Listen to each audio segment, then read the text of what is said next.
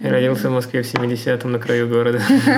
Но это не твой творческий путь, это творческий путь Шилы из Кровостока. Так что давай по-честному.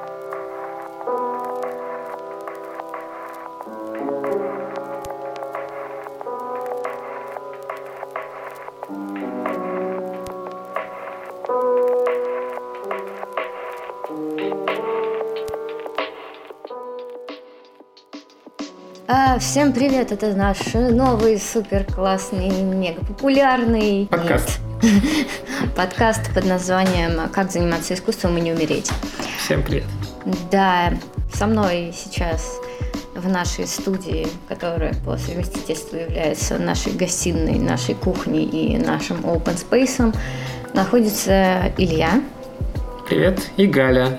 Да, это я. Галя – это женский голос. В общем, сегодня, сегодня, когда я стирала вещи, ко мне пришла мысль о создании подкаста, который мы делаем прямо сейчас.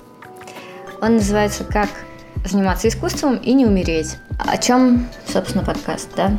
А, да, о чем? Я буду рассказывать, хорошо. Я расскажу, о чем подкаст, я же его придумала. Да. Я его мать. А я воскресный папа. Так вот, о чем подкаст? И почему он называется «Как заниматься искусством и не умереть». Шоу 2016, по-моему, год.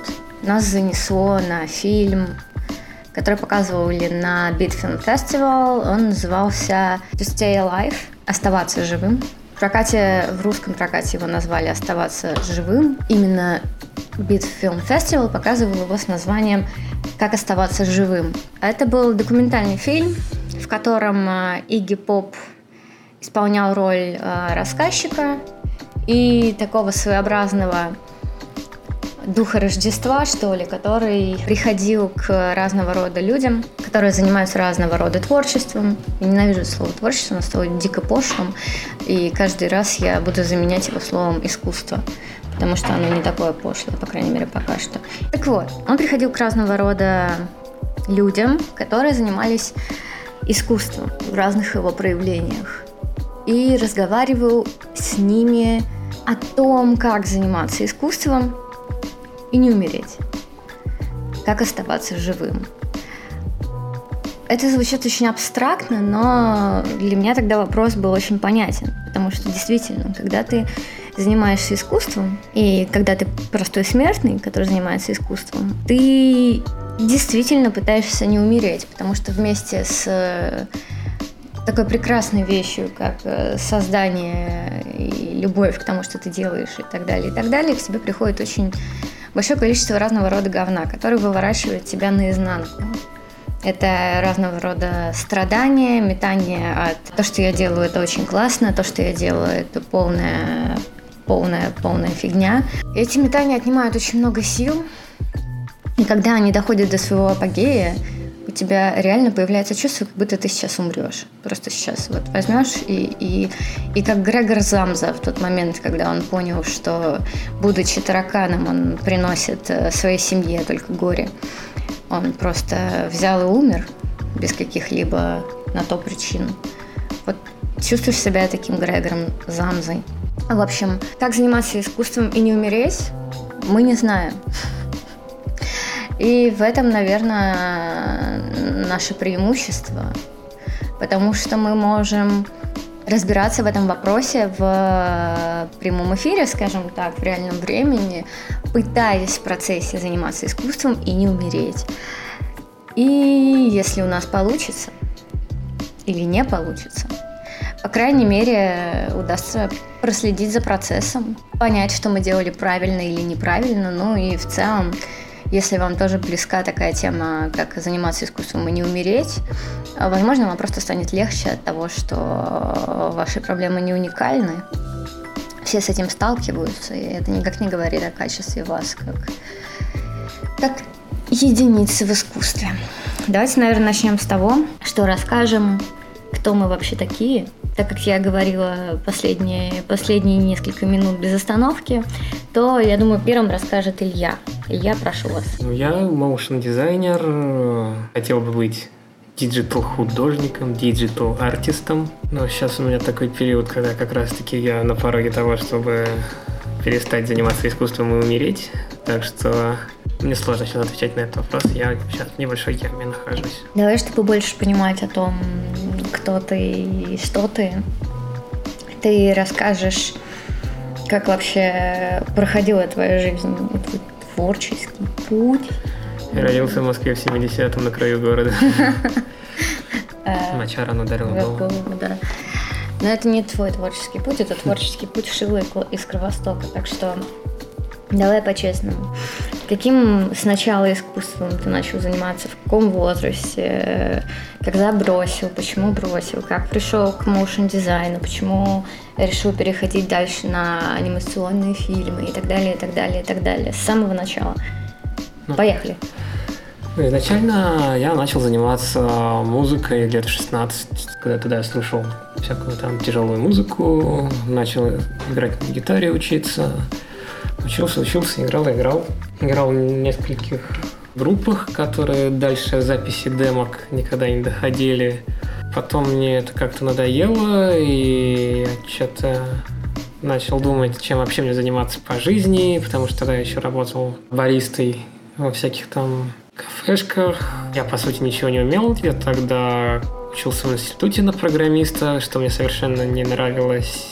И я его в итоге бросил. Перед тем, как, собственно, уйти в дизайн, я думал, кем же я хочу стать, так как у меня тогда вся моя жизнь крутилась вокруг э, музыки и вообще музыкальной индустрии. То есть я уже тогда не работал баристой, я работал админом на репетиционной базе. Э, вот, продолжая немножко поигрывать так для себя на гитаре и думал, что типа вот моя жизнь будет типа связана с музыкой, звуком и всем таким. И хотел поступать или учиться на звукорежиссера.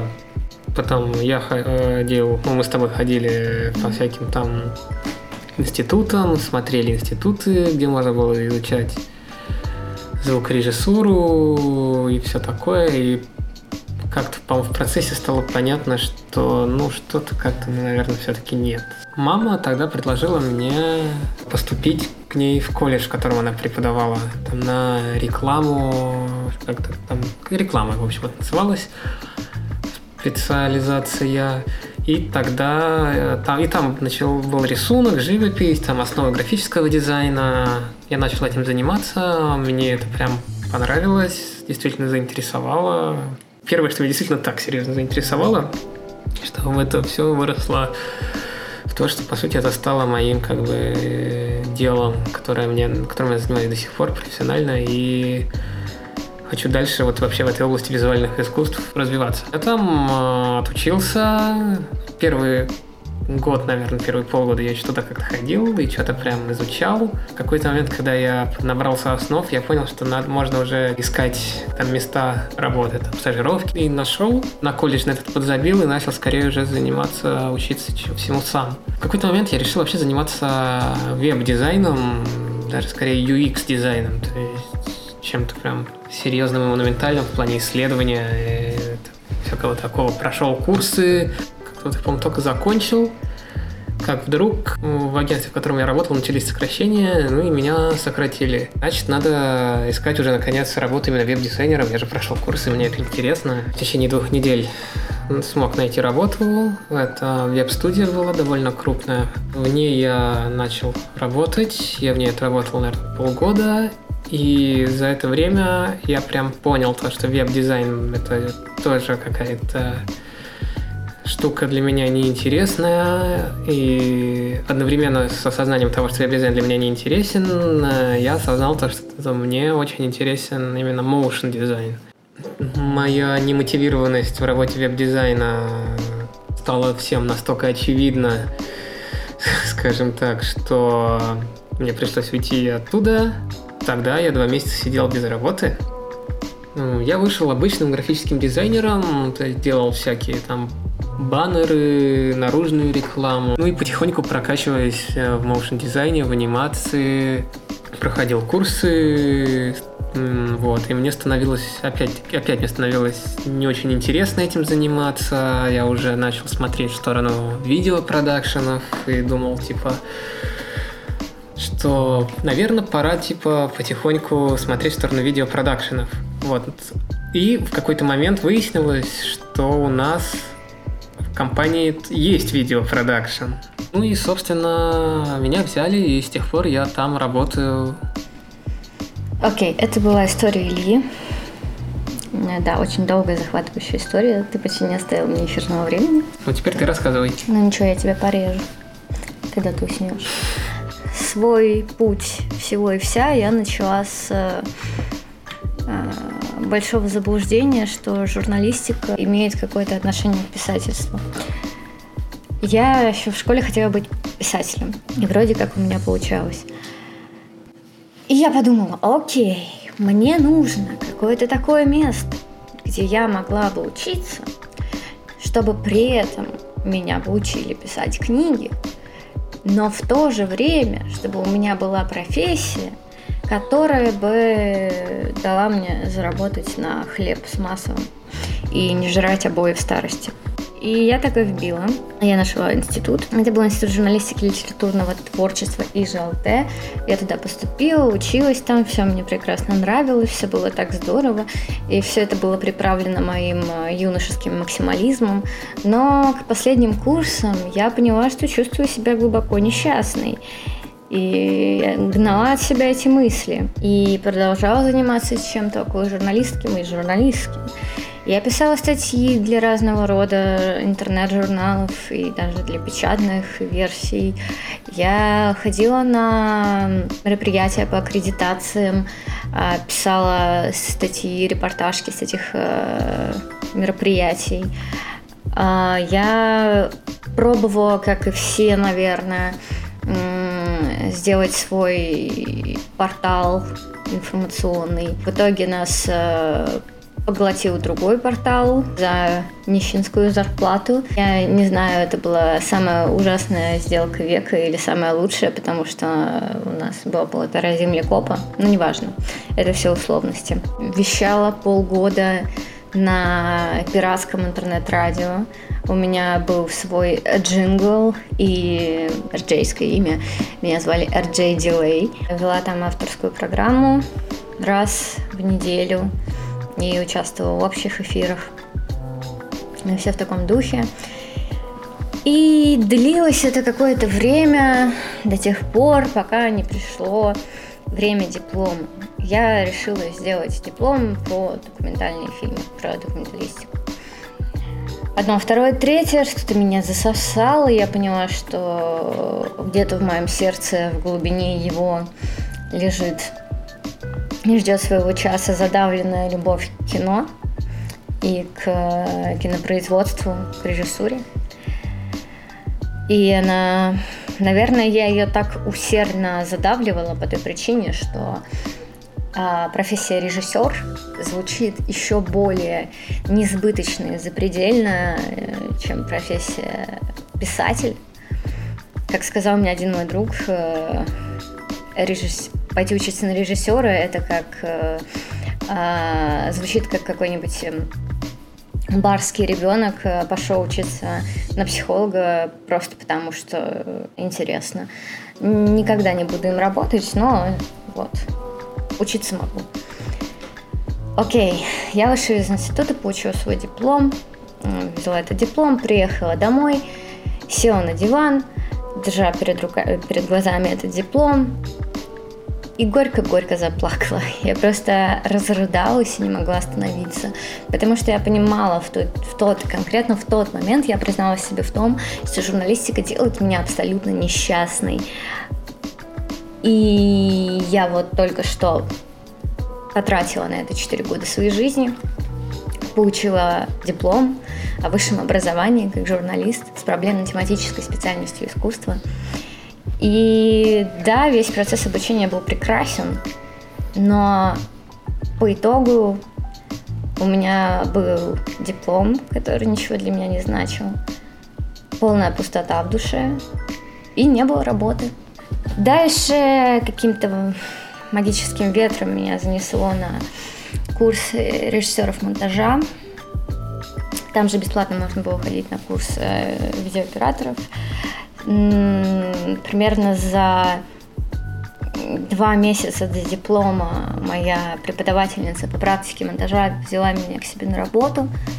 А, мой преподаватель по кинорежиссуре сказал, что у меня есть э, задатки, чтобы стать именно режиссером, а не режиссером монтажа. Ну, то есть э, из ремесленников перейти в творцы.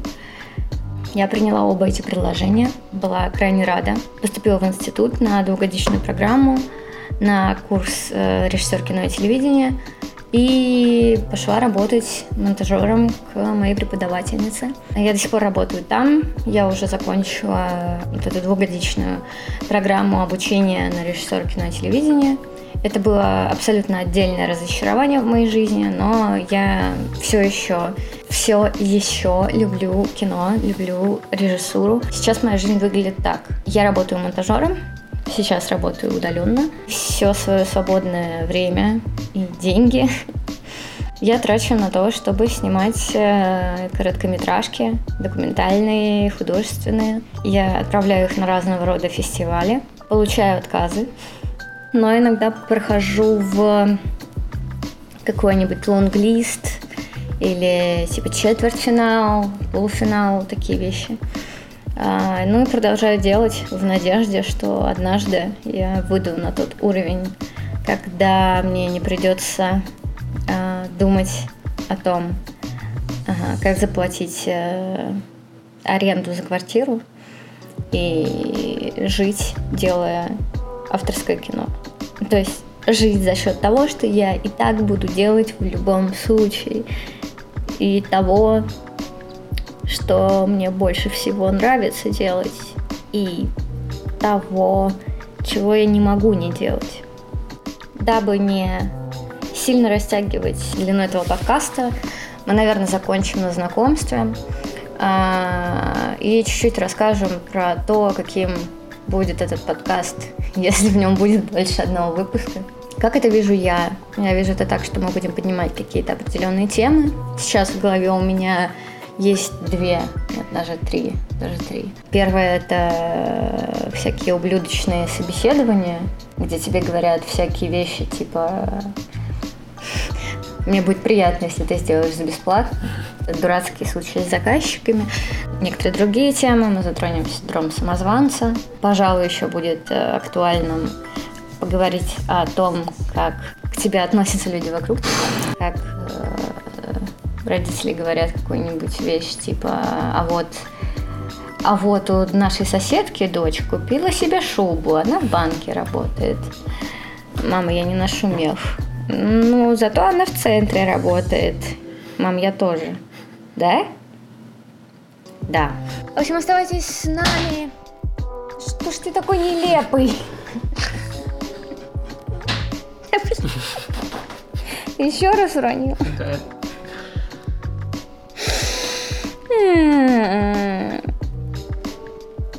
Так вот, мы постараемся быть лучше в следующий раз потому что от идеи до создания первого, пока что единственного и неизвестно какого по счету выпуска подкаста э, прошло пару часов, поэтому мы постараемся быть лучше. Все. Всем пока. Всем пока, да. Пока-пока!